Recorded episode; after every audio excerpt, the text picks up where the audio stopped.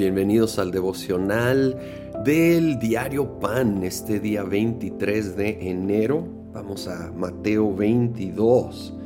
Aquí quieren ponerle una trampa a Jesús con una pregunta si se debe de pagar el impuesto.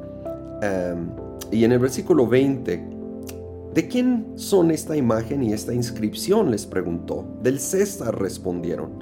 Entonces denle al César lo que es del César y a Dios lo que es de Dios. Esta brillante respuesta de Jesús nos revela tanta verdad.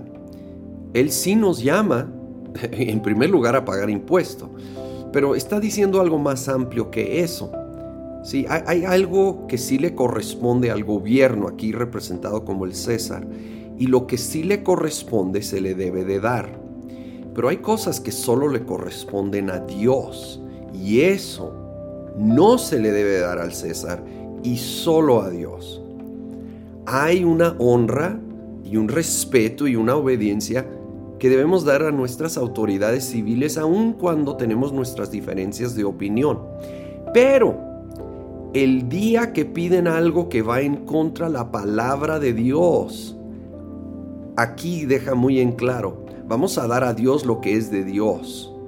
A Dios se le debe una honra y un respeto y una obediencia absoluta, total. Y entonces cuando entra en conflicto las dos autoridades, por supuesto que la autoridad de Dios debe de ser la principal y primordial sobre todas las demás. Y cuando gobiernos no entienden eso y quieren tratar de meterse en territorio que no les corresponde, que es de honra y lealtad y obediencia a Dios, el verdadero seguidor de Jesucristo dice con respeto, no, hasta aquí.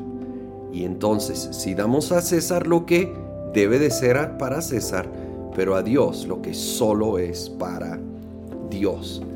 Y Dios merece lo mejor, lo máximo. De hecho, más adelante lo quieren otra vez a poner una trampa y versículo 36, Maestro, ¿cuál es el mandamiento más importante de la ley? Ama al Señor tu Dios con todo tu corazón, con todo tu ser y con toda tu mente, le respondió Jesús. Este es el primero y el más importante de los mandamientos. El segundo se parece a este, ama a tu prójimo como a ti mismo.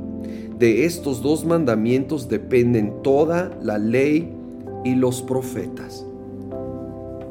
El grande, principal mandamiento sobre todas las cosas que realmente aquí el Señor lo pone en dos expresiones. El primero es amar a Dios con nuestro todo. Y de allí parte el segundo, amar al prójimo como a mí mismo. Necesitamos los dos juntos pero lo primero primero. Yo ni siquiera puedo amar bien al prójimo si no nace del amor de Dios en mi interior. Pero ese amor de Dios no va a ser real y genuino si no se expresa luego en amor al prójimo. Están ligados, ¿sí? Y esto es la máxima expresión. Conforme a Jesús, de esto depende todo lo demás. Cuando lo primero es primero, todo lo demás toma su lugar.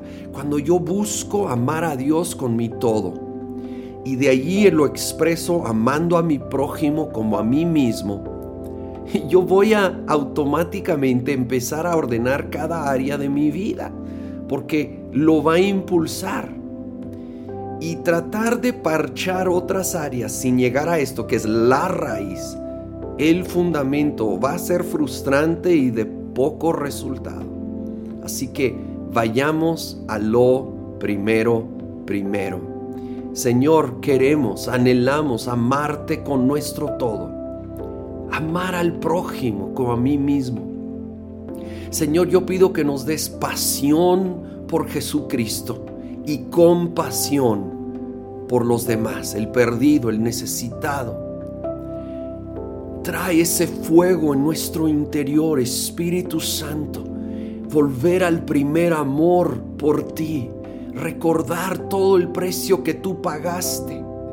Oh Señor, cuánto te debemos. lo maravilloso que eres, lo digno que eres para buscarte y amarte sobre todas las cosas.